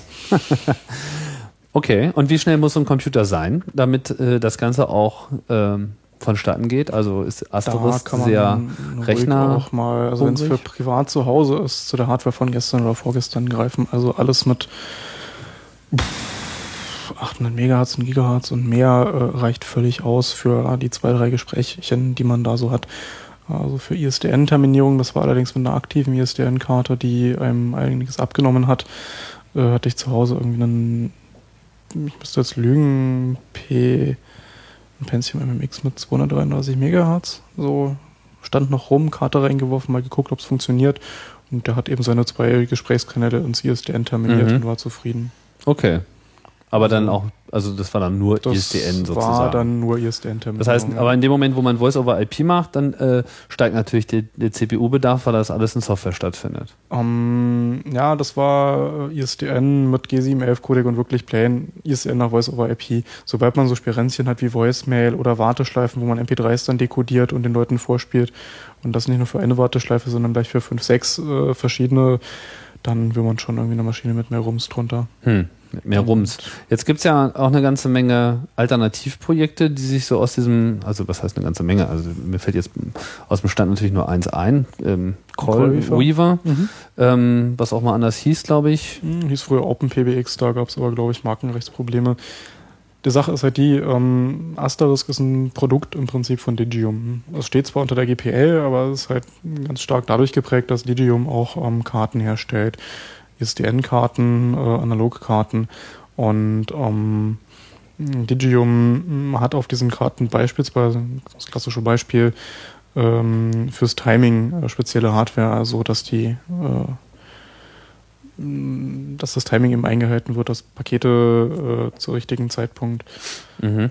Also man braucht, wenn man so eine Software hat, eben Das heißt- akkurates Timing. Okay. Das heißt, ich muss mir die Karten bei Also, das Digium heißt- kaufen, oder was? Sprich, äh, wenn du ISDN sauber terminieren möchtest, dann kaufst du dir am besten die Karte von Digium. Die Sache ist jetzt die, dass du dieses Timing äh, nicht nur äh, in der Implementation, wie es jetzt äh, in Asterisk ist, im User Space machen könntest, sondern auch im Kernel machen kannst, weil der Kernel eine akkuratere Timing Source dir zur Verfügung stellen kann, naturgemäß. Wenn man jetzt an Digium herantritt mit einem Patch, der genau dies tut, dann wird Digium einem sagen, hm, schön, ja, nee, nehmen wir nicht auf, weil Würde oder hat getan? hat getan, Ah. Weil wir wollen unsere Karten verkaufen. Mhm. So, als Argument. Das heißt, sie verbessern die Software nicht, ähm, Wenn es ihre Hardware schon tut. weil die Hardware macht mehr Geld. Okay. Und da waren, Mhm. damit waren dann nicht alle so glücklich. Damit waren nicht alle so glücklich und auch mit dem ähm, ewigen Hin und Her. Also es gab einige Änderungen bei Asterisk, die eben äh, dazu geführt haben, dass Konfigurationsfiles mit der einen Version, mit der neueren Version nicht mehr funktionieren, dass man das umwandeln muss und so weiter. Mhm. Und äh, Ohne dass es einfache Konverter gab. Wahrscheinlich. Ja, gibt's wahrscheinlich, gab's schon, aber ähm, Nervt. Das Problem war halt, dass man nicht an vorhandenen Fehlern äh, gearbeitet hat, sondern neue Features und so weiter, wie Mhm. man das halt so kennt, wenn Software kommerziell entwickelt wird und äh, User da dahinter stehen, die gerne Features sehen, Mhm. Mhm. denen die Stabilität dann ja, weniger. Und da ist ein Ansatz von Coilweaver gewesen, äh, zu sagen, wir machen das Ganze mal irgendwie sauber, irgendwie Feature Freeze und das Ganze aufgeräumt, sind da jetzt auch schon relativ weit fortgeschritten. Also ich setze für AS250 einen äh, Coilweaver ein und bin damit relativ zufrieden. Was ist das? AS250. Das ist so ein Projekt von mir, äh, wo ich versuche, Open Source und Community Projekten Infrastruktur zur Verfügung zu stellen. Also sei es irgendwie Server oder eben Voice over IP jetzt dann demnächst. Das bietest du Dritten an. Das biete ich äh, ja, Open Source und Community Projekten an. Wie beispielsweise theyesman.org, diese Hm. äh, Ja, ja. Die Jungs sind toll. Ja, das dachte ich mir auch. Und sie hatten eben das Problem, ja, wir haben keinen Server mehr, weil Exxon gemeint hat, wir sind böse und äh, unser ISP gemeint hat, hm, Exxon ist groß und äh, nicht so schön. Und ja, Und dann? Was haben die dann bei dir bekommen? Also ich habe einfach mal ähm, im Büro einen Server vom Stapel genommen, ins Rack reingeworfen, denen eine E-Mail geschrieben, Jungs, da, Zugangsdaten, viel Spaß. Und dann benutzen weil- die SIP oder was? Nee, die haben den Server für E-Mail größtenteils. Achso, okay. Das ist jetzt also nicht nur Community-Projekte für Telefonie-Infrastruktur, sondern Vor allem generell. eben generell Leuten was in die Hand drücken, was Okay, aber du hast da auch. Telefonieinfrastruktur und du würdest auch gegebenenfalls auch Telefonieinfrastruktur bereitstellen dafür? Ja, sehr gerne. Okay. Okay. Und das läuft mit Callweaver. Und Das ist das jetzt mit von der äh, Konfiguration groß anders oder ist das im Prinzip dasselbe in grün? Das ist im Prinzip genau dasselbe in Grün. Man findet sogar bisweilen noch äh, Kommentare, in denen äh, Digium oder Asterisk referenziert ist. Also alles, was sie nicht mit äh, Search and Replace er, äh, erwischt haben. mhm. Also es ist im Prinzip wirklich eins zu eins der GPL-te Code von Digium genommen und eben schön sauber aufgeräumt. Mhm. Und äh, du kannst das empfehlen. Ich kann das sehr empfehlen, ja. Mhm. Gibt es noch weitere Sachen, die man äh, empfehlen kann oder ko- sollte? Zumindest mal nennen sollte, ähm, es gibt äh, SER, das ist äh, SIP Express Router. Mhm. Das ist ein reiner SIP-Router, also ein reiner äh, SIP-Proxy und äh, Was heißt das? Also im Vergleich zu Callweaver und Asterisk tut es was nicht? es stellt keinerlei äh, Funktionalität wie jetzt ISDN-Terminierung und so weiter. Oder äh, Mailboxen haben sie, glaube ich, auch nicht, Voicemail. Es ist halt wirklich nur, um SIP-Gespräche zu vermitteln. Und wenn man das Problem auf so eine kleine Sache eingrenzen kann, wie SIP-Gespräche zu vermitteln, hat man natürlich mehr Zeit, den Code zu optimieren, äh, das Ganze in, rein in C zu schreiben und äh, der, Das heißt, das sind im Prinzip schon Projekte, die so ein bisschen der, der, der Zeit voraus sind und sagen, okay, wir haben jetzt auch überhaupt keine alten Geräte mehr, die wir noch unterstützen und anbinden müssen. Also weder haben Wirklich wir ein. ISDN-Telefon oder ein Analogtelefon, noch benutzen wir ISDN und Analogzugänge, sondern alles ist irgendwie Internet. Genau. Aber das wird dann wahrscheinlich erst dann so richtig der Hit werden, wenn man wirklich zuverlässige IP-Telefone hat, Ja. die auch billig sind. Und da gibt es, glaube ich, noch nicht so richtig viel, oder? Gibt es so ein heißes Eisen, was Ja. man unbedingt haben muss? Ich habe mir mal so ein Ding gekauft, hier, keine Ahnung, wie hieß das? Äh, wahrscheinlich das GXP 2000, was ich da Äh, vorhin ja, Grand Stream genau, so ein Grenzstream, Tralala, BT 101 oder sowas. Und das, äh, naja, also ich meine, das hat noch nicht mal Verschlüsselung. Das ist äh, bisschen uncool. Das, Das sollte man noch dazu sagen. Ne? Also bei ZIP geht ja Verschlüsselung, aber es geht auch keine Verschlüsselung. Und da muss man schon gut drauf achten, was man da äh, auf seinem Telefon hat, sonst schickt man die Passwörter. Die Sache ist, ich habe mich gefreut wie ein kleines Kind, wie ich dieses Snum gesehen habe, dass das Out-of-the-Box SRTP kann. Ich habe mich vorher mit Verschlüsselung und SIP noch gar nicht so sehr Dass auseinandergesetzt. du was gesehen hast? Ach, hier dieses Gnome dieses, 360 Telefon. Genau, das ist ziemlich feature-complete. Also die haben sich da echt Mühe gegeben, äh, auch die Was kostet was? Ich glaube, das liegt momentan bei 150 Euro. 150 200 Tacken. sowas. Okay. Aber man Aber dafür ein gibt's viele robustes Tasten. Telefon und hat viele Tasten. Es ist, äh, wird in großer Stückzahl hergestellt und äh, es ist bei einigen Kunden schon eingesetzt, die ganz zufrieden damit sind. Äh, ich glaube, das D6 setzt das Ding auch ein. Und da ist halt auch SRTP und es zeigt ja auch ein äh, offenes Schlösschen an dem Display, wenn du gerade eben unverschlüsselt telefonierst. Das Oh. Problem allerdings, äh, was sich stellt, ist, äh, zeig mir mal bitte eine SRTP-Implementation. Eine was? Eine Implementation von SRTP. Also wo der Datenstrom selber der- secure ist. Äh, Ja, na, so ein SIP-Proxy, der das äh, kann oder ein Gateway. Gibt es das überhaupt?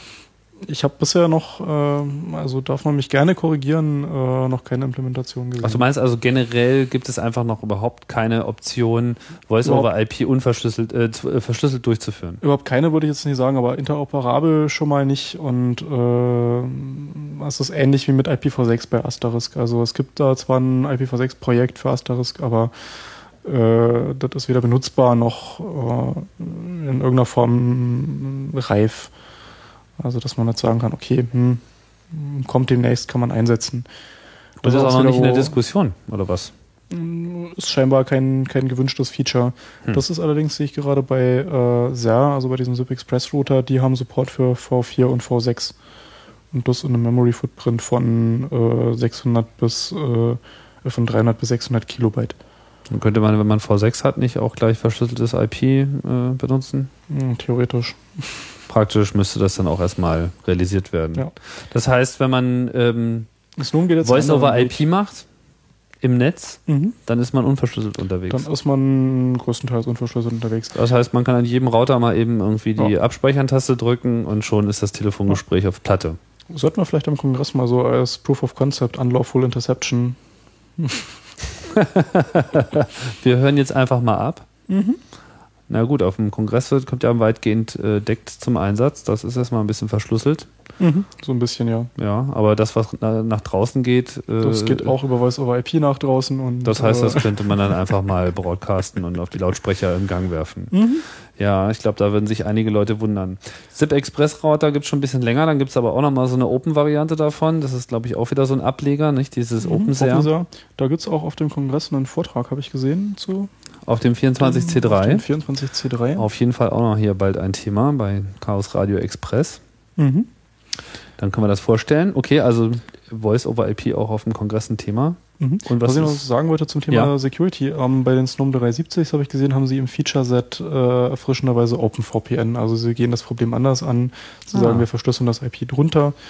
Und ähm, das könnte ich mir sogar vorstellen. Also da kenne ich einige Use Cases bei Kunden, die ganz glücklich drüber wären, wenn sie so ein Telefon hätten, äh, in dem das IP, was drin ist, irgendwie einmal in ein VPN fällt und auf der anderen Seite auf dem Das heißt, man muss sich nur seine eigene VPN-Infrastruktur aufbauen, Genau. sprich einen VPN-Server und das Telefon, egal wo es ist, macht als allererstes mal eine verschlüsselte Verbindung zu diesem VPN-Server auf Mhm. und darüber schickt das alles. Das heißt, die Das Telefonate sind immer noch unverschlüsselt, aber ab da, wo der Server steht. Richtig, ne? das ist idealerweise VPN-Server und äh, Callweaver oder Asterisk, also ein SIP-Gateway in einem, wo man dann sagen kann, okay, das Paket fällt im Telefon noch in den Tunnel rein und erst wieder kurz vor dem äh, vor der Software, die dann etwas anfängt, wieder raus. Mhm.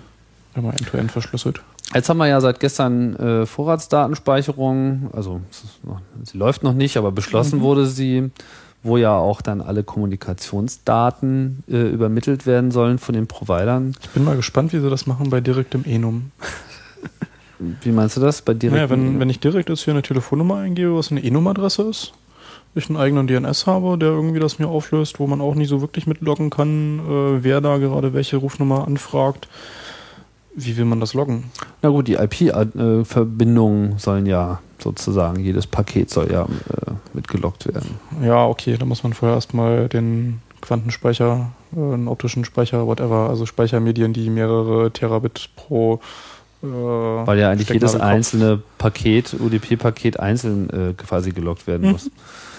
Ja, sie werden da ein Speicherproblem haben, das stimmt schon. Aber auch so generell das Vermitteln, also in dem Moment, wo sozusagen die Vermittlung in den eigenen Ja. Server gelegt wird, ist man ja nicht mehr sehr äh, von der Vermittlung von großen Telefonnetzen, die leicht abhörbar sind, abhängig. Das könnte natürlich auf jeden Fall schon mal Mhm. eine neue Variante in dem Spiel sein. Das war so der äh, Kniff, den ich bei AS250 dann auch gesehen habe, dass das eine Chance ist für so Leute wie äh, Jesman oder irgendwelche Aktivisten, denen das eben anzubieten. Hier Telefon, da Telefon, sprich beides OpenVPN, äh, Vorratsdatenspeicherung, wozu? Ist kein kommerzieller Service. Mhm. Macht was dabei. Also das ist gerade was Community angeht, äh, wenn man sich da mit seiner Peer Group mal ein bisschen zusammentut und sich so ein Asterisk hinstellt oder ein Callweaver und eben sein OpenVPN oder IPsec, was auch immer man da sprechen möchte, äh, Könnte ein Zukunftsmarkt könnte werden. ein Modell werden, ja. Mhm.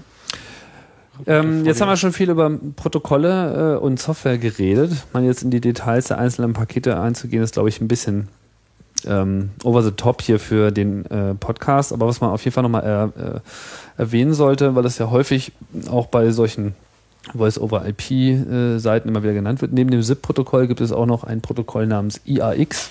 Mhm. Was hat es damit auf sich?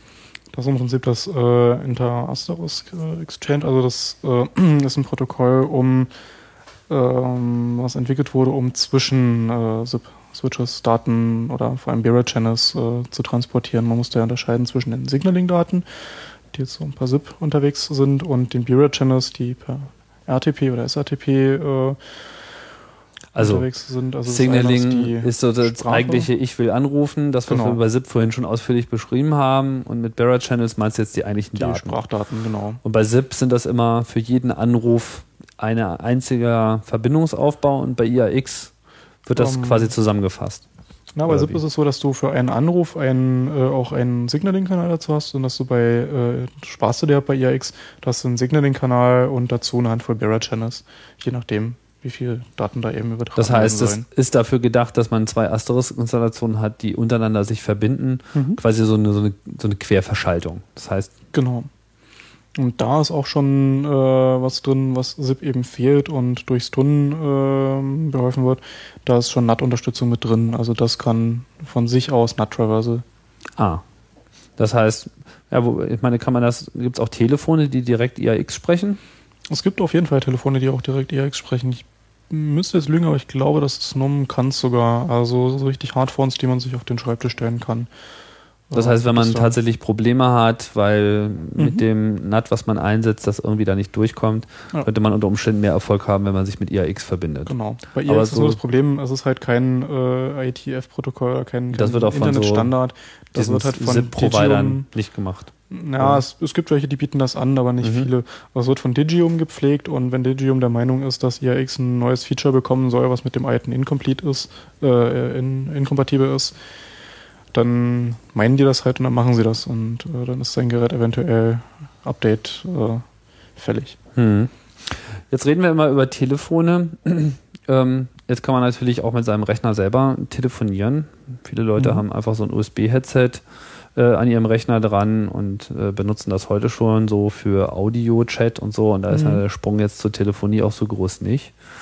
Benutzt du ähm, ein Softwarephone? Also benutzt du eine Software als Telefon auch manchmal? Gelegentlich zum Testen, aber ähm, muss ganz ehrlich sagen, ich habe mich an diese Nokia E-Series-Geräte so gewöhnt. Man kann da irgendwie seinen ZIP-Account eintragen und seine Access Points, wo man regelmäßig ist und sagen, wenn du diesen Access Point siehst, dann weißt du, registrier dich und ähm, ich finde die, diese Convenience, die so ein Telefon hat, ja, ähm, ja, also ich habe gerne was in der Hand, so Hardware, wo man Nummer eingibt und sich ans Ohr hält. Ähm, Also trotzdem gibt es aber diese Programme. Vorteil von, von Softphones vor allem sehe, ist, wenn man das mit Instant Messaging kombiniert, wie es äh, Skype schon vorgemacht hat und äh, ja, da iChat. es ja iChat. Äh, Auch noch einen anderen Ansatz, das hatten wir vorhin. Ähm, Es gibt auch noch dieses Gizmo-Projekt, Gizmo, die genau. selber einfach äh, auch ein SIP-Anbieter sind und die aber so weit gehen, dass sie eben auch noch eine eigene Software anbieten, also ein eigenes Softphone anbieten. Die sind aber dann auch äh, kompatibel. Und äh, ja, das ist ganz schönes äh, Tool, weil das alles läuft irgendwie auf dem Mac Vor allem halten die Linux und an, Windows an Standards. und so. sieht auch überall ordentlich aus und sie benutzen selber noch Jabba noch parallel. Also die haben da eine sehr, sehr kluge Verquickung. Ich mag das ganz gerne. Ähm, ich benutze es jetzt auch nicht ähm, zu häufig, aber das äh, hat, glaube ich, eher damit zu tun, dass ich mir noch nicht so richtig den Kopf gemacht habe, wie ich das alles integrieren will. Und weil ich da ganz mit dir äh, konform bin, telefonieren, da will man irgendwie was in der Hand haben. Mir wäre eigentlich so ein USB-Telefonhörer noch am liebsten, aber auch ein Headset kann manchmal helfen. Genau, ich stecke das, genau, ich steck das irgendwie rein in meinen Computer und dann weiß er schon so, ah, Telefonhörer steckt drin, jetzt möchte ich auch online sein und das dann eben so eine Software gleich Verbindung macht. Das gibt's meines Wissens noch nicht. Ähm, ich verstehe immer nicht so richtig, warum, aber das liegt wahrscheinlich daran, dass es einfach noch keiner mal so richtig zu Ende gedacht hat. Ja, na, der Bedarf ist vor allem noch nicht so groß, als dass die Leute wirklich das produktiv einsetzen. Also meistens noch Spielerei. Aber Ja, ähm, also Skype benutzen schon eine ganze Menge Leute. Ja, aber da vor allem, vor allem den Instant Messenger. Also was ich so gesehen habe an Leuten, die Skype benutzen, die sind vor allem von dieser, äh, von dieser Kombination der, äh, man muss nicht unbedingt telefonieren, sondern kann erstmal per Instant Message nachfragen. Ich glaube, das hat äh, durchaus Potenzial, dass man da auch diese Presence hat, dass du eben siehst, hm, der ist gerade da, aber der ist gerade beschäftigt. Na, schreiben wir ihm eine Nachricht und wenn er dann Dass man möchte, gar nicht kann man erst angerufen wird, ne? Genau, Weil sondern das ja auch nervt. Ja, das 80 stimmt. Prozent dessen, was man so normalerweise telefoniert, könnte man eigentlich auch via Instant Messaging austauschen. So Von daher ist es noch eine große Frage, was sie eigentlich letztlich durchsetzen wird. Es gibt da ja verschiedenste Ansätze. Also die normalen SIP-Telefone haben in der Regel keine Presence. Manche Mhm. äh, machen ihr eigenes Protokoll wie Skype. Manche verquicken SIP mit äh, Chat, wie äh, Apple das zum Beispiel bei iChat macht. Mhm. Und dann gibt's äh, auch noch den anderen Weg, den Google jetzt gerade verfolgt mit Google Talk was äh, ja im Prinzip äh, das andersrum macht. Sie inse äh, insertieren ihr Audioprotokoll in das Jabba-Protokoll. Das heißt, sie gehen eigentlich erstmal von Jabba aus. Mhm. Bei Gizmo ist eher so ein bisschen nebenbei, also so nach dem Motto, man wird kann telefonieren und, und man hat dann außerdem auch noch einen Jabba-Server mit demselben Account. Das Oh. passt dann halt einfach wunderbar zusammen. Aber-. Aber dieses Google Talk, also das Protokoll, was sie da vorgeschlagen haben, ist Jingle, was wohl auf äh, allgemein positiv Resonanz gefunden hat. Und das ist so Peer-to-Peer-Verbindungen dann eben von Jabba-Clients, ähm, mit denen man dann eben auch Audio machen kann und dann wahrscheinlich über kurz oder lang auch noch Video machen kann. Das wäre äh, zumindest eine wünschenswerte äh, Mhm. Entwicklung. Also ich sehe da an der Stelle auch das Rennen ehrlich gesagt noch ziemlich offen. Also ich habe noch Ja. nicht so den Eindruck, dass sich irgendetwas wirklich so weit durchgesetzt hat, dass man sagen kann, das hat jetzt gewonnen. Also Skype hat zwar so einen, so einen ersten Erfolg gelandet, aber es gab ja da jüngst erst wieder äh, Netzprobleme Ja, mit ihrem Peer-to-Peer-basierten Netzwerk. zurückzuführen, dass es kein offenes Protokoll ist, also dass man da äh, denen vertrauen muss, dass sie das mit der äh, Dynamik richtig hinbekommen und dass wenn eben so Events sind, wie mehrere User loggen sich gleichzeitig an, dass einem das nicht um die Ohren fliegt Hm. und, und das passiert. Ja, da bin ich Mal gespannt, äh, wie sich das entwickelt. Ähm, ja, äh, was, was gibt's denn so für äh, Ressourcen? Also wenn jetzt jemand das hier gehört hat und äh, er findet das Thema Voice over IP ganz interessant, weil wir jetzt das, die eine oder andere Anregung hier reingebracht haben, was uns, glaube ich, schon gelungen ist. Äh, wo geht man dann hin? Fängt man gleich mit Asterisk an? Da gibt's auch so ein schönes Wiki, oder? Ja, das Webinfo.org Wiki. Das ist ähm, im Prinzip so die Anlaufstelle, äh, egal ob man sich jetzt nur informieren möchte über ein bestimmtes Thema oder ob man wirklich Konfigurationstipps äh, oder eine Command, äh, Command Reference für seine äh, VoIP-Software, die man da gerade hat. Also Ja, VoIP, haben VoIP-info.org. Das ist ein großes Wiki, steht eine Menge drin. Also sowohl Mhm. zu Software, viele Sachen, die wir jetzt hier erwähnt haben, sind da natürlich alle mit drin, aber auch zu Protokollen und How-Tos Also und wie man sich Anbietern, also es aufsetzt. gibt ganze Listen mit irgendwie SIP-Anbietern in einzelnen Ländern. Wenn man Mhm. jetzt beispielsweise den Bedarf hat, ich brauche eine Rufnummer in Italien, weil ich habe da irgendwie eine, was weiß ich was, Ferienwohnung, die ich äh, halbjährlich vermiete, aber wenn ich in Deutschland bin, hätte ich gerne da so eine italienische Nummer, die da terminiert. Hm, In Deutschland kann man sich das da holen. Also, ja. stimmt, dann loggt man sich einfach da ein und dann hat man so eine italienische Genau. Nummer. Und dann kann man so tun, als wäre man in Italien. Da ist die äh, Bundesnetzagentur auch ziemlich äh, dahinter, ähm, dass die nomadische Nutzung, wie man äh, das im äh, Netzagenturfachjargon immer so sagt. Oh Gott, Äh, die Globalisierung, so haben wir das nicht gemeint. ja, genau, dass man eben Rufnummern äh, nur regional gebunden zuteilt. Also wenn ich jetzt nur eine 911er-Nummer habe, dann ist die in Nürnberg und äh, eine 030er-Nummer hat in Berlin zu sein. Also man hat anhand der Nummer äh, sehen zu können, wo diese Rufnummer terminiert. Also wenn ein SIP-Anbieter eine Rufnummer von äh, Berlin, also aus dem 030er-Bereich, einem User in Nürnberg zuteilen würde, dann wird er von der RecTP auf die Finger kriegen, beziehungsweise von der Bundesnetzagentur. Hm.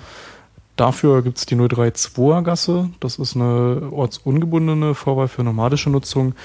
Da ist halt das Problem, dass sie das äh, gehörig äh, verkackt haben bei der, äh, also diese Rufnummer. Man hätte eigentlich äh, bei so einer Rufnummer gerne, dass sie mit Ortsvorwahlen äh, Vorwahlen wie der 0911 oder der 030 gleichgestellt ist, auch tariflich. Ja, und das, Das ist sie nicht. aber leider nicht. Also die äh, muss man anders terminieren. Gewöhnlich über die Deutsche Telekom äh, und die Bepreisung dafür ist eben anders als für ein Festnetzgespräch, Hm. was dann natürlich dazu führt, dass das keiner nutzt. So die Akzeptanz ist einfach mal nicht da. Hm. Ich habe auch noch keinen anderen außer äh, der Deutschen Telekom gesehen, die einem 032er Nummern anbieten, weil einfach ist die Nachfrage Warum mehr da. Zahlen und Äh, Richtig. macht ja alles irgendwie keinen Sinn. Das heißt, die nomadische Nutzung wird aber trotzdem gemacht, egal wie die sich da bemühen, dass man Nachweise liefert. Da wird dann so nochmal eine Briefkastenfirma Ja. angemietet und fertig ist die Laube. Ja. Ja, das ist albern. Ich glaube auch nicht, dass sich das noch lange durchsetzen wird mit den äh, regionalen Vorwahlen, Nee, weil es ja auch jetzt mit Weiterleitung und Rufnummernübernahme und so weiter äh, eh alles schon komplett ähm, durcheinander ist. Ja, gut. Ich denke, ähm, haben wir es, ne? oder? Mir fällt jetzt nichts mehr ein. Gut, das war's. Chaos Radio Express Nummer 52, der am Tage 1 nach äh, der Beschließung der Vorratsdatenspeicherung. Äh, das ist der 10. November 2007. Ich habe ja äh, gesagt, dass ich jetzt immer das Datum ansagen will. Das habe ich am Anfang schon wieder vergessen. Mal gucken, ob das noch was wird. Ähm, vielen Dank, Nibbler. Mhm.